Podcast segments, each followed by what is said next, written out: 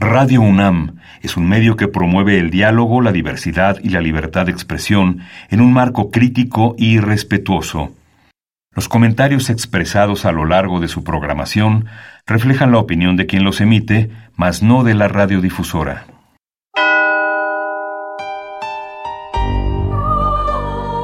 Abrazados por la luna para morar en la oscuridad y explorar los misterios al interior de cada uno de nosotros.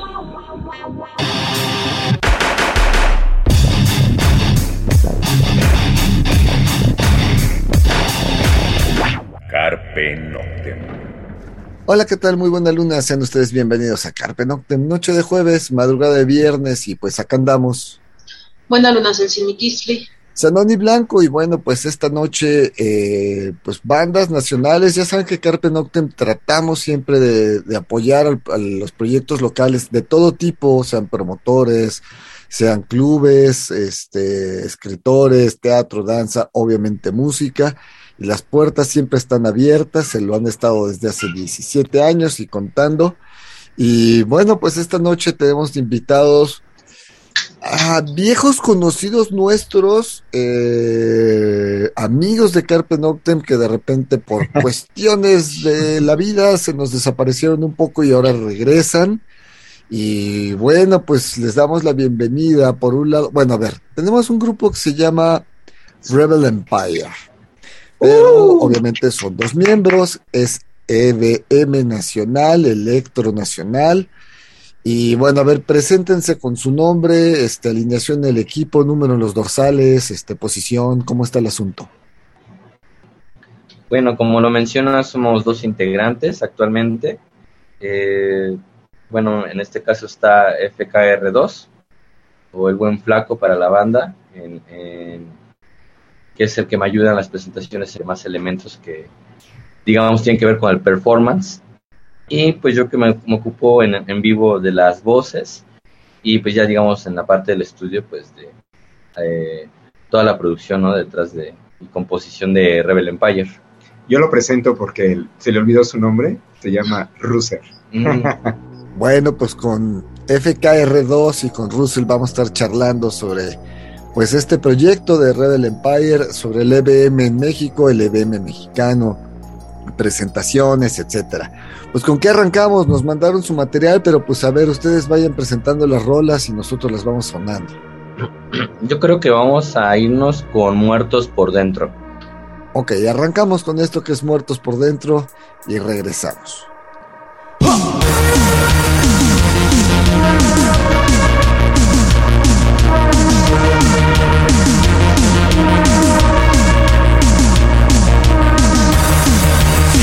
Hay amor, si no hay dolor, dame el golpe final.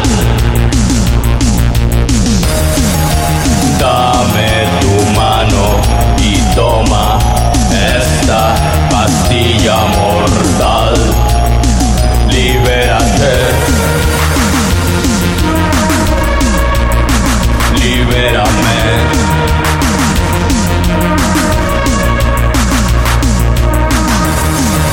Te lo suplico. Acariciame una vez más, sin sentimientos, muertos los dos. Estamos muertos, muertos los dos. Muertos por dentro, muertos los dos.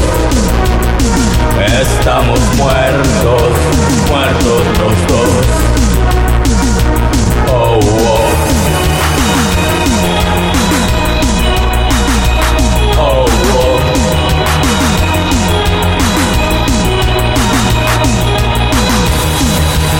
No hay amor, si no hay dolor, dame el golpe final. Dame tu mano y toma esta pastilla mortal. Libérate. Libérame.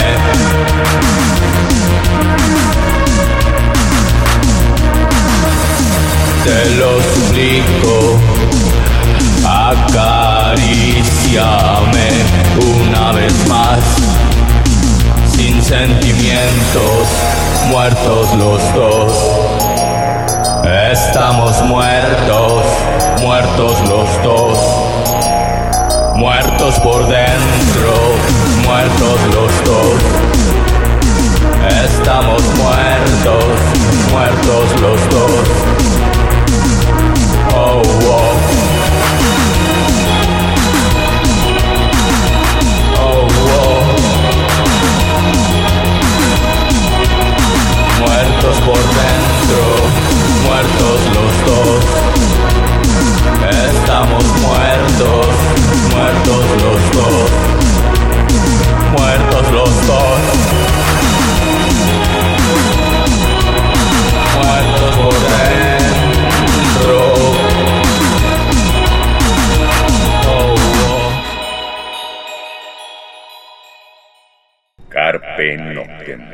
Bien, eso fue Muertos por Dentro, a cargo de Rebel Empire. Y pues arrancamos el programa. Yo creo ¿Pero qué que, vamos primero con el, con el EBM en México? yo creo que, ah, mira, justamente en febrero pues fue el Día Internacional del EBM, el 24 de febrero, lo comentamos por el Frente 242, que por ahí se toma, hicimos todo un programa sobre el EBM. Pero a ver, este, ¿cómo impacta el EBM a México? ¿Y cómo es que el EBM toma tanta fuerza en México? ¿Cómo sienten ustedes? Porque aparte, digo, de ser productores, aparte de tener proyecto, pues son DJs, son promotores, han creado eventos, o sea, no es gente que, empezaron con el proyecto Antier y, no sabían nada, no, o sea, ustedes ambos ya traen carrera de, hace varios años, me atrevo a decir 15, 20 años trabajando en diversas. ¿Cómo impacta el EBM a México y cómo se arraiga? Muy bien, bueno, pues esa, esa pregunta creo que me corresponde por lo mismo de que pues somos viejos conocidos. También tenía un tiempecito que sano, Celsin, queridos hermanos de camino y por supuesto pues amigos de la escena. Entonces, eh, pues el EBM tiene mucho tiempo. Eh, me refiero a mucho que pues prácticamente estamos hablando desde pues eh, finales, ¿no? De, del siglo pasado. Y, a mediados de los noventas pues tuvo más fuerza, ¿no? Hubo un proyecto, bueno, hubo varias organizaciones, desde Corporación, eh, donde pues también surgió Cenovita, desde lo que era OES, todavía binaria, con, nos acordamos todavía de esos encuentros de música electrónica en el Museo del Chopo con Ogo, Encefálisis, bueno, muchos grupos que, que surgieron. Por supuesto también Distortion Sect, que de, que de ahí surgió Hocico, y pues digamos que son las bandas que como que más representaron esta, esta escena y pasaron los años, pasaron las décadas y, pues siguió muy fuerte, pero principalmente en la escena que se iba desarrollando a la par de lo que había surgido como la raíz. Lo que sí la mayoría de la gente no conoce ciertos es que pues la escena se desarrolló en esa línea, digamos, más, más hard, ¿no? Más, más dura, el hard electro. Y bueno, pues esta parte de la raíz, de los sonidos base, de los sonidos básicos industriales, y con un cierto ritmo, con una cierta melodía, pues eh, poco se conocía, ¿no? Que es el IBM originario. Hubo un resurgimiento en Europa, en una ciudad que se llama Anhalt, y por eso le pusieron Anhalt a este revival, ¿no? Este resurgimiento del IBM, y pues aquí también empezó a haber ese resurgimiento, que, que ya existía también como, con bandas como Década 2, ¿no? Con ese sonido más, digamos, como auténtico, ¿no? No, no, no con tanta distorsión. Y, y, entonces pues hubo ese revival también en México, nos, nos acordamos de, de, de, bandas que, que allí estuvieron y digamos que pues Rebel Empire es como, como el que de alguna forma fue a la par de este revival, pero que a través de los años pues fue madurando y, y pues prácticamente ahora encabeza ¿no? este, este movimiento los ochentas. Eh, inclusive pues se creó una organización, uh, había otras más, pero pues esta fue más de músicos y la gran mayoría de estos grupos pues están en esta organización que se llama EBM Friends. Entonces, pues Rebel Empire ya tiene una trayectoria de, de 12 años y pues en el caso de Ruser, que es el compositor, de productor, etcétera, pues eh, también macheteándole mucho con una discografía amplia de más de cinco discos y, y remixeado a nivel internacional, etcétera, ¿no? Y en mi caso, bueno, pues como también como DJ, como lo mencionaron, ¿no? De que pues así nos conocimos, yo haciendo la producción, eh, Ruser tocando, Y pues prácticamente cuando surgió Rebel, pues ahí estaba yo también, ¿no? En, en, conjunto con esta producción y pues ahora se ven los resultados, ¿no? En, vivo y, grabado todavía. Porque de este, digamos, de la escena nacional, eh, la parte del hard electro pues es la más fuerte a nivel mundial, o sea, pues están bandas como Zico, Anducia, Selector, Cenovita, eh, y, vamos, son las bandas que, que, están tocando en Europa a cada rato, que están firmadas por, por este eh, discográficas eh, europeas, más que digamos que las de gótico clásico, que las de gothic metal, ¿no? ¿A qué creen ustedes que se deba que, que el EBM mexicano tenga más fuerza en comparación del resto de la escena oscura mexicana que sale para exportación? Pues básicamente por lo que comentas, Dosico, o sea, digamos que el que tiene el, primer golpe de suerte, pues va a ser el que va a crear la tendencia a seguir, ¿no? Por ejemplo, en, Alemania, pues ubican mucho el sonido de Rammstein. ¿Por qué? Pues porque fue uno de los primeros grupos que se hizo popular a nivel masivo, a nivel mundial y de ahí como que hay, hay, hay muchos este, proyectos que a nivel, digamos, eh, un sonido eh, de alguna manera para ese país, ¿no? Basado en el que tuvo más éxito y que pudo salir a, nivel internacional. Aquí en este caso fue Osico.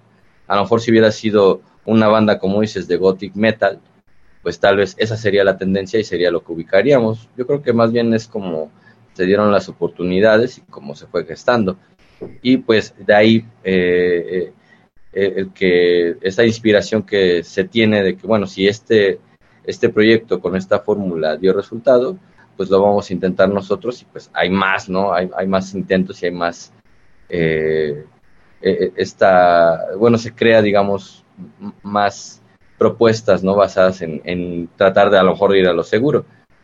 Digo, no es el caso tal cual de Rebel Empire porque tratamos de hacer algo diferente en ese aspecto, pero generalizando un poco, refiriéndose al electro o a la electrónica, pues yo creo que va más por ahí el asunto.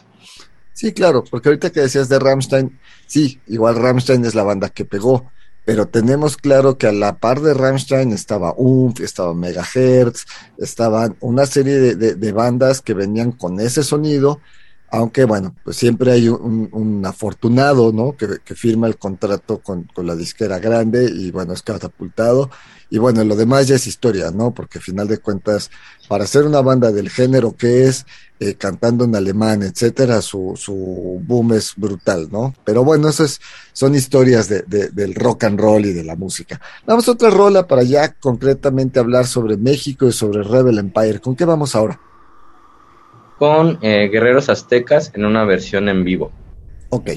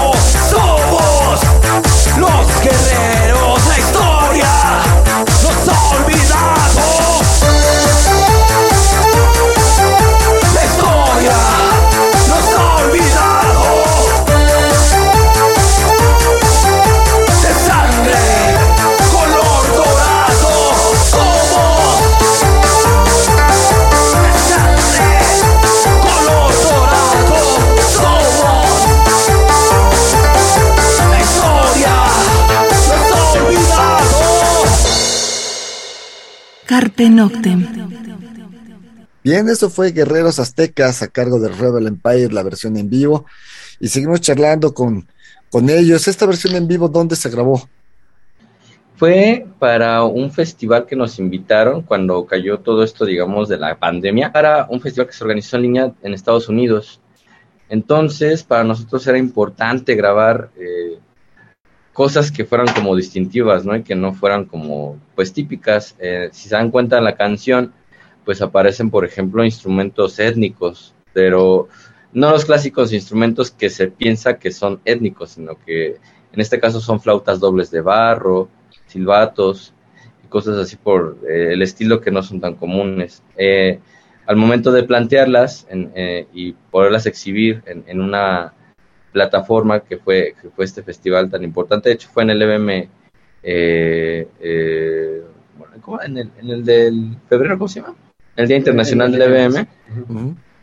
pues ahí fue como que dijimos vamos a, sacarla y fue grabado pues para eso. Fue grabado aquí en este, fue en el estudio de Mesme Calle, que es aquí, este, de hecho está aquí en Xochimilco y que se encarga de, de admin, le tengo mucha confianza, que se llama eh, Jesse Delgado, de un grupo que se llama Misme. Saludos. En cuanto a esto de los sonidos étnicos, ¿cómo se les ocurre integrarlos con la música? Eh, pues cuando se gesta todo, eh, o sea, hay, hay, algo que de repente, por ejemplo, con el EBM, a diferencia tal vez de otros géneros que tienen que ver igual con el electrónico, como el synth pop, como lo que mencionaban del hard electro, en particular por la escena que hay en Europa, eh, hablamos de un family Treffen, de cosas que, son un nicho muy, muy específico, se asocia todavía hasta la fecha con, con facciones inclusive neonazis, fascistas y de este como nacionalismo. Yo noté, por ejemplo, antes de empezar a hacer las canciones, que aquí inclusive también en México existen estas facciones, pero que irónicamente el nacionalismo que siguen no es el nacionalismo de México. ¿Por qué? Porque ni siquiera hay un nacionalismo como tal, sino que siempre es precisamente el de grupos extremistas de, Europa, ¿no? Que inclusive son neonazis. Y a mí se me hizo como que algo como, como tratar de, dar la bofetada con, el mismo guante, ¿no? En este aspecto traté de crear un imaginario de un, de un nacionalismo que fuera mexicano, basado en, en, en, cuestiones pues ancestrales, ¿no? Que tienen que ver con nuestro pasado, eh, que es el que más ubican a nivel internacional. De hecho, lo correcto sería guerreros mexicas, ¿no? Pero lo quise manejar como aztecas, pues precisamente para que la, connotación fuera más fácil de digerir, más fácil de entender, y algo que mm, traté de, ser muy, muy puntual fue en, tratar de rastrear qué, qué, instrumentos pudieran ser los más representativos. Cordión, por ejemplo, la canción, ¿no? que yo lo asociaba con la música norteña, pero como que me quise ir más atrás, más atrás y más atrás. Entonces, en una investigación que, que, que fue, que ya se extendió años, de hecho, es, es un proyecto en el que llevo trabajando ya mucho tiempo como compositor, eh, pues di con estos instrumentos de barro y antes de poderlos fusionar tal cual, pues traté de, inclusive tengo otro proyecto alterno que se llama Nahuales Negros, que es música hecha con puros instrumentos de este tipo. Pero este, este proyecto alterno nace porque es un estudio de cómo tocar esos instrumentos para posteriormente poder fusionarlos de una manera eh, efectiva y, que no sea tomado a la ligera el, con ritmos ya electrónicos. Yo, noto que a veces cuando hacen estos intentos de mezclar instrumentos de barro, de madera, eh, de, esta procedencia con electrónica, lo hacen solamente como para crear atmósferas. Y a mí sí me hace eso súper irresponsable como compositores. Eh, también refleja pues esa ignorancia, ¿no? Que no saben realmente cómo emplearlos o que no se busca más bien cómo emplearlos de una manera realmente utilitaria, ¿no? Así como puedes fusionar, por ejemplo, una guitarra con un teclado, pues ¿por qué no también tratar de hacerle una flauta? Pero bueno, para poderlo hacer se tiene que hacer una investigación y pues es casi como llegamos, ¿no? A, poderlos empezar a, integrar y también pues obviamente eh, en vivo pues se crea como una, una sinergia eh, y una vibra muy cañona, ¿no? Eh, en, las presentaciones porque inclusive hay una mecánica, ¿no? En la que le prestamos el micrófono inalámbrico a alguien del público empezamos a tocar, por ejemplo, una flauta de barro, mientras este FKR2 toca un, un, caracol. Y la gente como que no, no sabe realmente luego hasta cómo reaccionar, pero lo que sí saben hacer es que se sienten de alguna manera identificados, ¿no? O sea, hay, hay gritos de ¡Viva México!, ¿no? O sea, sin que nosotros lo tengamos que a veces que referenciar, o sea, eh, eh, ese es a lo que a lo que aspirábamos, pues digamos después de este recorrido, ¿no? Que, que pues hablamos que ya fueron de años, yo pensé que iba a ser más fácil a, a otros instrumentos a lo mejor de origen peruano eh, o, o, andinos, y no, con los instrumentos de barro es, es, muy, muy diferente todo, y así es como pues con integrando. Puedo agregar un, un dato extra, es de que también en el performance, digamos, en vivo, eh, al momento de ejecutar el, caracol, pues también hay una cierta ritualidad. De por sí, digamos, una presentación en vivo ya es un ritual, por lo menos para algunos de nosotros. Eh, pues esta ritualidad queda inmersa, ¿no? En, porque también se muestran símbolos como el Nahui bueno, que es lo que conoce la gente como el Ometeo, estas cosas, y que pues es una forma también de darle una identidad eh, no solamente local, geográfica, sino inclusive también, pues podríamos decirlo como, como revalorando, ¿no? Todo este pasado ancestral, pues de toda la, de toda la humanidad, ¿no? Porque de alguna forma, pues estamos como evocando, pues a culturas antiguas, a mensajes antiguos para también, pues, reivindicar todo esto de las luchas sociales. Y bueno, aquí hay, hay que partir como dos cosas, ¿no? Para la música prehispánica, pues no hay este un papel, una partitura, un algo que nos pueda orientar cómo, cómo sonaban antes de la llegada de los españoles, ¿no? Eh, platicando, ustedes saben muy bien que nosotros tenemos muy buen contacto con Corvus Corax y nos decían cosas muy similares de ciertos instrumentos, ¿no? Decían, es que hay música que es sacra, sí, la música de los templos, esa sí está en partituras, pero la música, digamos, del pueblo, la de la taberna, la que ellos tocaban, pues no, no las hay, ¿no? De la música prehispánica tampoco la hay, entonces de entrada, cuando escuchamos a grupos como Tribu y escuchamos este tipo de, de, agrupaciones que, que, retoman los instrumentos prehispánicos, pues más bien los toman, pero con un sonido educado a la música como ya la aprendimos en, nuestro, en este tiempo, ¿no?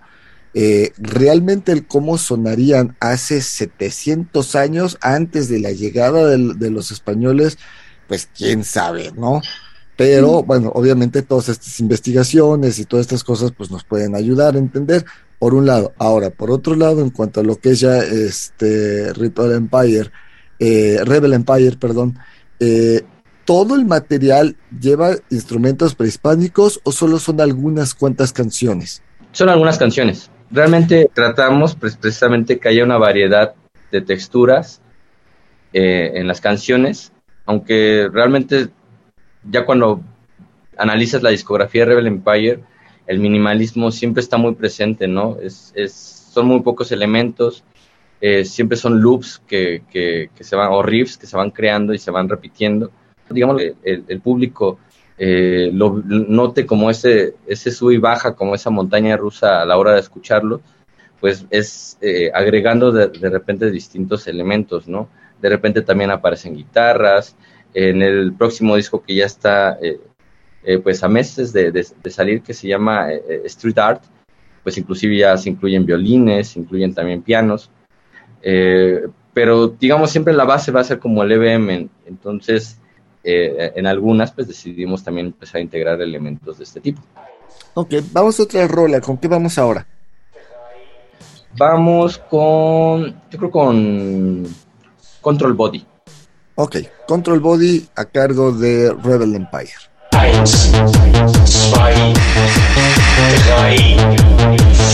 This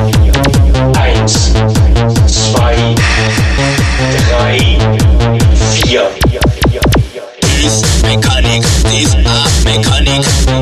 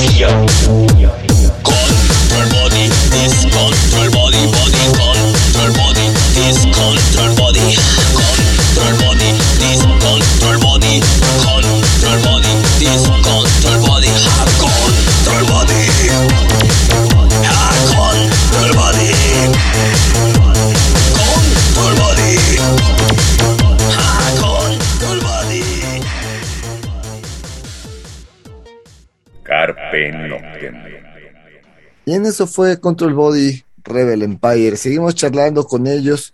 Eh, pues yo creo que ahora sí, pues, cómo nace el proyecto, ¿no? Ahora sí, cuéntenos cómo, ya tienes 12 años más o menos, ¿qué, qué pasó?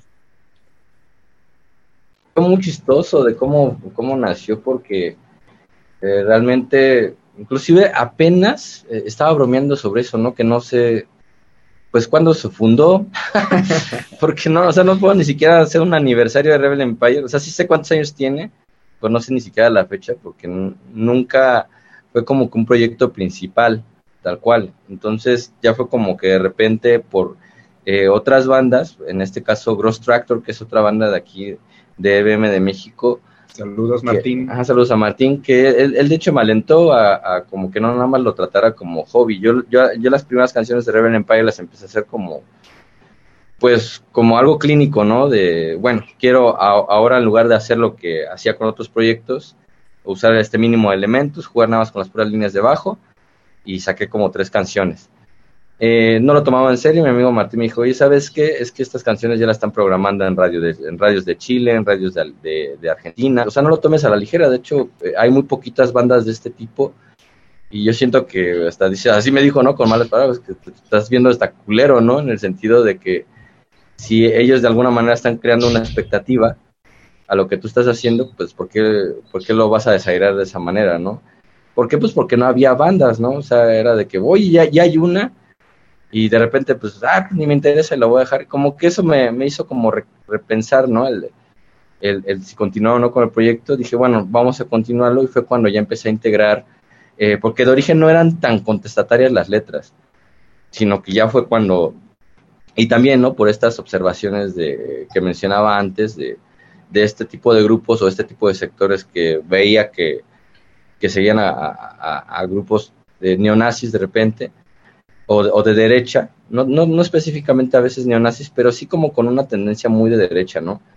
Entonces dije, bueno, vamos a hacer lo opuesto, vamos a hacer, ¿no? Y realmente las canciones que empecé a hacer eran, pues yo sentía como muy escandalosas en ese aspecto. Y de ahí fue que empezó a, a- a- a- gestarse Rebel Empire. Prim- la primera canción que considero como un single ya oficial, que inclusive hay un disco de eso, que se llama Machinery. Esa la de, la, se me ocurrió mandarla a remixar con un grupo de, de Suecia que se llama Batch ID, con, con nuestros amigos de Gross Tractor, y se me ocurrió dar- dársela también a remixar a Mateo Lafontaine de Década 2. Y pues también él de hecho eh, hizo un remix a, esa canción, posteriormente se agregaron más remixes, pero bueno, digamos que eso es lo que abre, ¿no? El, el- el- es como el debut, digamos, de, de Rebel Empire ya de manera formal. Esto fue en el 2012. Y de ahí pues empezamos a sacar los demás discos, ¿no? Hay que Eh, mencionar lo de Mateo, que, que fue el, al parecer el único remix que hizo a una banda. Pues yo que sepa, sí, no, no, no sé si he investigado y no he visto que le haya hecho otro remix a- como década dos a un proyecto mexicano, ¿no? Y pues eso también habla, ¿no? Del impacto que tuvo a, a la hora de, de salir Rebel Empire con todo esto, ¿no? De que, eh, digamos, y gente de su nivel y sobre todo, pues quien lo conocía, el, el tipo de carácter y cómo era él, eh, pues fue muy atento, ¿no? Y fue muy eh, puntual y toda la hora de entregar todo, pues digo, que estuvo pues muy chido, ¿no? El que, el, el que, el Claro. que fue como el, inicio de todo esto. Y ya de ahí siguió el disco de Imperialismo y ya siguieron pues todos los demás, ¿no? Que está en nuestra discografía, pero pues básicamente salió por eso, ¿no? Por esa inquietud que tenía de una, que a nivel compositivo tratar de hacer eh, un minimalismo excesivo, ¿no? Eh, tratar de ocupar el mínimo de elementos. Y, y el otro, pues también de, de, hablar de esta situación que se vivía en México, terminando eh, el, sexenio de Felipe Calderón y entrando en, eh, cuando había esta censura de repente esta mediática, que la música podría haber sido una muy buena forma de contestar, ¿no? De, de, de, de, informar a la gente de alguna manera, ¿no? De, esta situación. Y pues hay inclusive hay un disco, ¿no? Eh, eh, dedicado prácticamente que es de protesta al sexenio de Enrique Peña Nieto. Entonces, okay. pues de ahí yo creo que es a rasgos generales como se gestó Rebel Empire. Vamos a otra rola. Este, ¿qué escuchamos? Machinery. Machinery. ¿Sí? Remix. Ah, pues vamos a poner el remix de Décados. Uh -huh. Va, escuchamos el Va. remix de, de, Mateo Lafontaine, que ya en paz espante, este, donde quiera que esté. Gracias por, por este remix. Lo escuchamos, regresamos.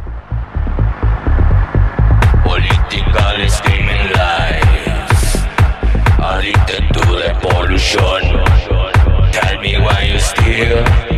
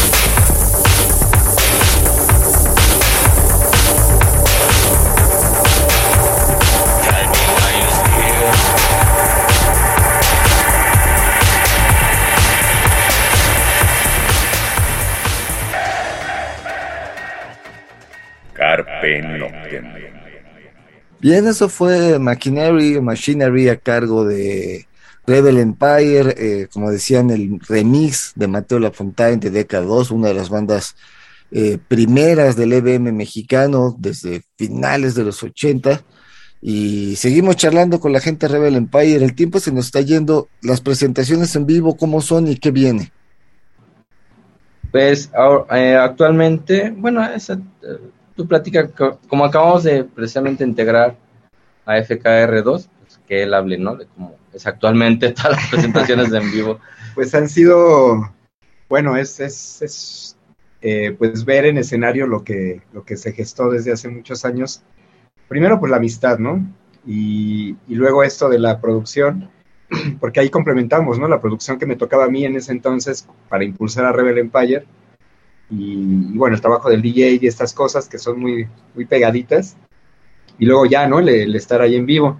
Eh, es, es necesario, pues sí, como exponer que pues no se tuvo presentación no solo de Rebel Empire, sino prácticamente de todas las bandas, de todos los grupos.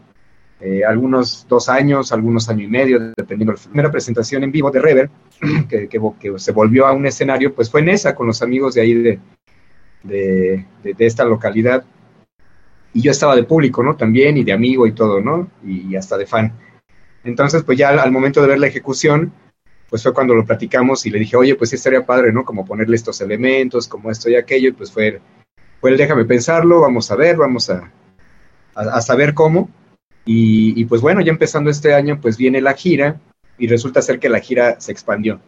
Entonces, pues nos ha tocado estar en, en lugares de, de, la República como Querétaro, eh, pues otros, otros lugares, ¿no? A la periferia de la ciudad, etcétera y pues ha sido bien, bien padre, ¿no? Porque pues ibas conociendo diversidad de públicos, eh, incluyendo también la producción, ¿no? Entonces pues hay momentos que no esperábamos, por ejemplo en Querétaro, ¿no? De que pues la gente pues estaba esperando a Rebel Empire. Normalmente en este movimiento o en, esta, en este género en específico, que Empire afortunadamente le toca encabezar, ¿no? Carteles por toda la trayectoria. Entonces, eh, pues ver de repente que, que encabezas un cartel y por ejemplo en Querétaro pues ya hubo un cover un poquito más elevado, en un museo con cinco proyectos en vivo y la gente se esperó y, y nos tocó tarde, ¿no? Hasta las 3 de la mañana. Sí, con lleno total, aparte. Con lleno total, con gente afuera, etcétera. Y pues ese tipo de sorpresa no, no te las esperas, que la gente pues aguante, ¿no? A, a, que salga la banda y que pues inclusive esto, ¿no? Que un cover sea un poquito más, eh, pues digamos como elevado de lo común, ¿no? Que estamos acostumbrados a la ciudad. Y bueno, pues ha sido gratificante. Eh, pues hay reacciones de todo tipo, ¿no? Desde gente que es la mea, gente que pues ya se sabe los coros, eh, las letras completas, eh, gente que, nueva, ¿no? Que jamás lo había escuchado e inmediatamente se conecta y empieza a bailar. Una de las más gratas pues fue también en San Cristóbal de las Casas, en Chiapas. Eh, un viaje muy largo, por lo mismo de que pues, las producciones luego se hacen en, en, conjunto. Pues la gente es diferente, o sea, ahí no hay escena como tal, ¿no? Escena industrial, escena gótica, muy poquitos, nada más los productores. Pero el público se enganchó inmediatamente, pues eran pues gente de hasta inclusive de varias nacionalidades, porque allí en San Cristóbal pues esa es la tendencia, ¿no? Dicen que hay registradas casi 90 nacionalidades ahí viviendo, entonces pues fue muy padre, ¿no? Y pues vienen otros estados, viene Puebla, Playa del Carmen, y por supuesto pues que ya se está gestando pues también que haya ya una irrupción de Rebel Empire en, pues en Sudamérica y en otras partes del mundo. Entonces, pues, pues va muy bien la gira, ¿no? Entonces nos tocó en, en el Under y pues igual, ¿no? Es la casa underground, en, donde estuvimos también tantos años precisamente haciendo los eventos y como poniendo música. Y pues bien grato, ¿no? Volver a ver a los amigos y pues volver a estar con públicos diferentes, porque aunque sea la ciudad o la periferia, siempre son diferentes. No es lo mismo el sector duro, digamos como el nicho, que es el de los stompers que le llaman, que bueno, pues ya conocen a Rebel casi por obviedad, a, a, otros sectores, al de Nesa, ¿no? Entonces, pues muy grato, muy grato. Y, y, pues digo, esperamos pues que ya venga, que se expanda la gira pues hasta donde tenga que llegar. Sí, bueno, vamos a otra rola que el tiempo se nos va. ¿Qué vamos a sonar ahora? Yo creo que eh, la canción de muerte al presidente, esa se la compuse pues, precisamente a Enrique Peña Nieto. Ok, escuchamos esto, regresamos. Muerte al presidente, muerte a la nación.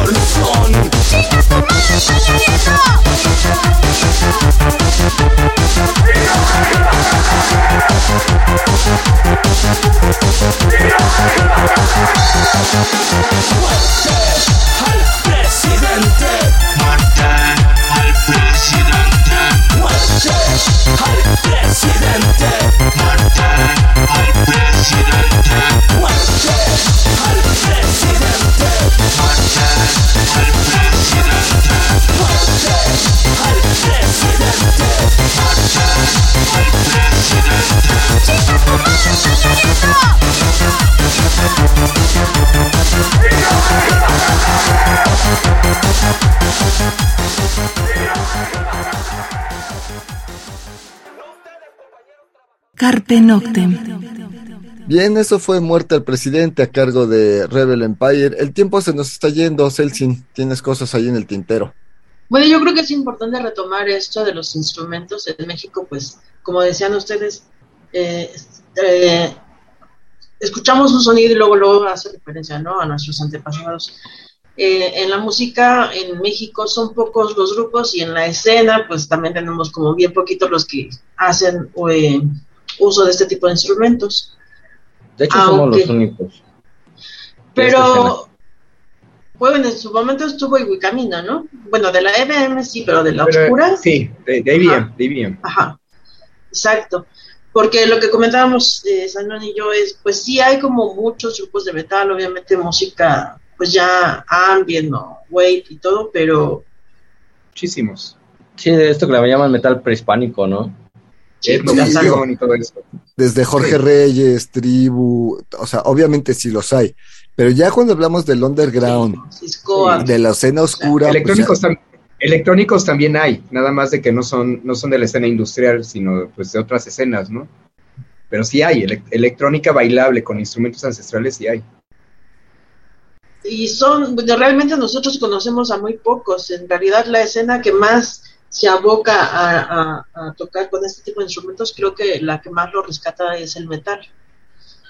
Pero Sí. bueno, está padre que otras escenas están bien volteando a estos, a estos, a, a estos instrumentos. Yo recuerdo hace dos años falleció un, un etnomusicólogo que se dedicaba a pues hacer este re- tipo de rescate de los aerófonos mesoamericanos, ¿no? O sea, todo este tipo de flautas de barro que pues primero encontrar los vestigios y después como ar- armar las piezas y empezar a ver cómo se supone que deberían de sonar. Entonces ese rescate yo creo que es bastante interesante. Ahora, todo esto en Me vivo, parece. ¿cómo se da? Porque ustedes solo son dos músicos y obviamente eh, se suelta la, la, la, la pista, vamos a decirle así, o si se está Ujú. tocando cosas en vivo, ¿cómo es el show en vivo? Sí, de hecho eh, hay una caja de ritmos, están estos instrumentos eh, acústicos, inclusive también electroacústicos que van apareciendo.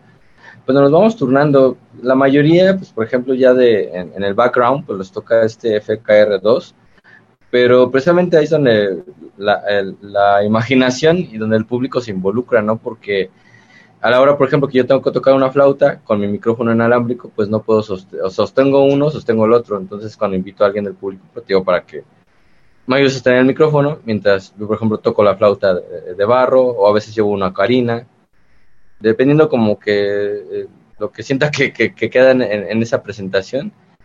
Y, y también, a veces, eh, también llego a llevar una. El caso, pues, por ejemplo, están, está a lo mejor la secuencia funcionando, eh, FKR2 está con el, con el caracol, y yo estoy con la flauta, y el público también me está ayudando con eso. Eh, cosas así por el estilo es como se va dando como esa dinámica, al menos específicamente en esto eh, de, de los instrumentos. Ajá. ¿Y el resto del show? El resto del show, pues prácticamente sí es la voz, la secuencia, la caja de ritmos y los coros de este FKR2. También un poco de elementos gráficos, o sea, si utilizamos eh, banderas, eh, por ejemplo, cuando es la de Guerreros Aztecas, pues sí sale el- lo que había mencionado antes, ¿no? El- lo que conocemos como el Nahui Papalo, o Ometeo, lo, tiene muchos nombres, pero pues la gente lo ubica, ¿no? Como que es el símbolo de, de nuestra cultura ancestral. O por ejemplo, cuando está esta de, de- que mencionó Russer, donde participó en el remix de Decadados, pues se escuchan los gritos del Sindicato Mexicano de Electricistas y entonces pues sí sacó una bandera antifascista. Este, igual también cuando tocamos la de eh, durísima hacia el sistema, de mediático y, y obviamente político, pues sacamos una, bueno, yo saco una bandera de México, pero la, la que utilizamos hace como pues, unos seis años, ocho años, cuando el país estaba tan eh, de luto, ¿no? Que es la bandera esta que, que no tiene los colores verde y rojo, sino nada más negros, ¿no? Que de hecho también fue en el mandato de Peña Nieto cuando Exactamente. se empezó a ocupar esta de la bandera. ¿En qué rola sale esto, perdón? ¿En qué canción sale esto? yo digo no, yo digo no. Ok. Yo con eso nos vamos a despedir. Sí, entonces pues sí hay elementos y vamos a ir agregando más e intercambiando, o sea, van a entrar unos, salen otros, etcétera, dependiendo del contexto tanto de la rola como de, pues pre- precisamente como de, inclusive hasta de la banda de donde vayamos, ¿no? Porque por ejemplo, ese es un dato muy curioso, ¿no? En Chiapas, en San Cristóbal, pues pensamos, la verdad, que, que lo fuerte ahí era el zapatismo y esto, por obviedad, y, y a la mera hora la misma banda nos fue contando, ¿no? De que no, pues es que esto ya cambió, cambió de esta forma, este, inclusive banda de la escena y banda inclusive viviendo, ¿no? En las comunidades originarias eh, que, que de alguna forma pues eh, están, ¿no? Gobernadas por el zapatismo, los caracoles y todo esto, y nos decían, no, pues yo me salí de ahí por esto y esto y esto. Entonces dijimos, bueno, aquí como que tampoco está tan, o sea, ya no les sorprende que te pongas un pasamontañas, pues, a lo que voy. O sea, ahí ya es así como, no, pues, ¿cómo creen? Pues aquí hasta hay este, eh, zapatours y cosas así, ¿no? Tienen sus tiendas de souvenirs, y pues nosotros creemos que, pues, que esto no era el objetivo, ¿no? De- del zapatismo, de, pues, prácticamente hacerlo como, pues, como una marca, digamos, ¿no? Es muy raro, la verdad sí, sí, este, pues sí, sí vamos aprendiendo qué, qué símbolos y qué elementos utilizar en el performance. Ok. Pues esperamos verlos pronto en vivo. Digo, acaban de tocar apenas el fin de semana pasado y- ahí en el Under. Este, esperemos estar en contacto para cuando vayan a tener otra presentación en Ciudad de México o zona este, conurbada, pues para, para poderles ver en vivo, ¿no? Aparte, pues, Flaco, no te hemos visto desde hace no sé cuántos años, ¿no? Entonces, darnos un abrazo. Ya sobrevivimos a Ya la pandemia, somos latinos, somos muy abrazadores, entonces nos hace falta también esa Sí, otra parte, ¿no? Próximamente. Sí, claro, sí, ya tiene algunos años, pero pues saben que, que mi corazón sigue siendo Carpe Noctem. No, totalmente, el cariño sigue estando. ¿no? Y bueno, Qué pues el tiempo se nos, se nos fue algo que quieran agregar. Yo creo que lo primerito es gracias por la invitación. Digo, yo veo que ustedes ya se conocen desde hace mucho tiempo. Yo es la primera vez que tengo pues el gusto. Y qué bueno, ¿no? Que, que haya este tipo de programas. De hecho, ahorita conversando con ustedes, pues me doy cuenta, ¿no? Que eh, no es el típico programa donde eh, hablan todas rasgos generales, eh, digo, citando a tribus, citando a, otro tipo de proyectos que, digo, yo tengo muy en, en- en mente y que, digo, en otro lado jamás los van a, a traer a colación y habla muy bien ¿no? de, de- de su trabajo, en este caso periodístico, ¿no? En cuanto a música y sobre todo pues también eh, de, esta melomanía de este, en todos estos años, en resistencia, en, comunidad y sobre todo pues también en este amor a la música, ¿no? Que, que nos pertenece, que es aquí en México y pues eh, felicidades, ¿no? Por su, por su proyecto y pues un agradecimiento por invitarnos a, esta entrevista. Sí, pues yo eh, también igual el agradecimiento, el gusto de, vernos y abrazarnos a la distancia. Y pues también invitar, invitar al público a que, a que busquen el proyecto. Está en todas las plataformas. El nombre no es tan complicado, es Rebel, de, obviamente de rebeldía. Y, y Empire de, de, imperio, ¿no? El imperio rebelde, de alguna forma sería en español. Entonces, pues está en todas las plataformas, ni siquiera tengo que mencionarlas. Hay discos físicos, acaba de salir inclusive un cassette que... Pues, es el demo. Sí, el demo, el demo, eh, ya salió y pues está hecho de forma artesanal. Entonces, pues es, eh, entre más eh, visitas haya al canal, entre más eh, descargas haya de la música, entre más escuchas haya de este tipo de programas, pues en ya, ya lo mencionamos, son muchos eh, movimientos dentro de, de, una, de una imagen o dentro de un sonido o dentro de una presencia, pero pues estamos hablando de cultura ancestral, estamos hablando de sociedad, estamos hablando de política, estamos hablando de, humanidad, estamos hablando de muchos valores que pues que van a hacer el equilibrio y que lo estamos haciendo con este desgaste que tenemos como sociedad mexicana. Entonces, por eso hay que compartirlo, por eso hay que escuchar a Rebel Empire y porque además nos escuchan en otras partes del mundo si comparten y pues estaremos llevando estos mensajes pues a otros lares, ¿no? Ese es, ese es el objetivo. Claro. No, aparte, bueno, pues Carpe Noctem siempre la puerta ha estado abierta a los proyectos nacionales y pues bienvenido, digo, si es la primera vez, no va a ser la última. Y pues Gracias. mucho éxito en esta gira, mucho éxito en, en el camino. Y, y, digo, ya nomás para cerrar, porque ahorita que decían de los DJs y que Mateo Lafontaine hizo una mezcla, por desgracia también los DJs nacionales no suenan a las bandas nacionales en general, ¿no? Es raro que, que te encuentres en, que en el Under o en el Dada o en el Bizarro te suenen una rola de Selector o te suenen una rola de de el que quieras, de Vía Dolorosa o de Ercebet, o sea, es raro que suceda, ¿no? Este, sí. llega a pasar, sí, sí llega a suceder, pero es muy, muy raro, ¿no? Uh -huh. Entonces yo creo que esa es la sí. otra parte que hay que hacer, ¿no? Que el, el DJ nacional Apoyarnos. suene, apoye más a los proyectos nacionales, este, dentro de su contexto, es obvio, si tienes la noche electrónica, pues no, no vas a poner a Vía Dolorosa, no vas a poner este, a El Clan, por ejemplo. Rebel Empire. Pero si tienes, la rola, si tienes la noche como más este gothic, ah, bueno, ahí sí los puedes meter, ¿no? Ahí sí puedes apoyar a, a ciertos grupos. Eh, si estás teniendo, no sé, aquellos este, eventos que tú hacías flaco más etéreos, pues no, no vas a poner sí. a Rebel Empire, es obvio. Pero sí buscas a, a, bandas nacionales, ¿no? Que puedan sonar de ese tipo y no sé, apoyarnos un poco más. Pero bueno, eso, eso ya queda como ejercicio para, para otros lados, para otros sí. programas. Pues gracias. Digo nada más las, la reflexión, ¿no? Las, las, fechas próximas es 18 de junio en Puebla y vamos a Playa del Carmen, uh, también el 25, 25 de, de junio. junio ¿no? Uh -huh. en, en, Puebla es en julio. Ajá. Uh -huh. Ya vamos para allá.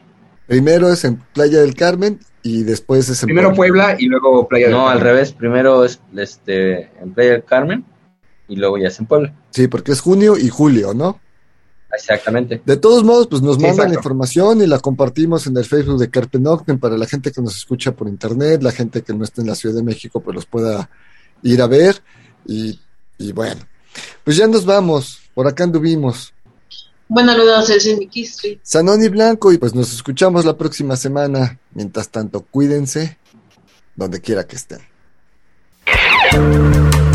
Carpe Noctem.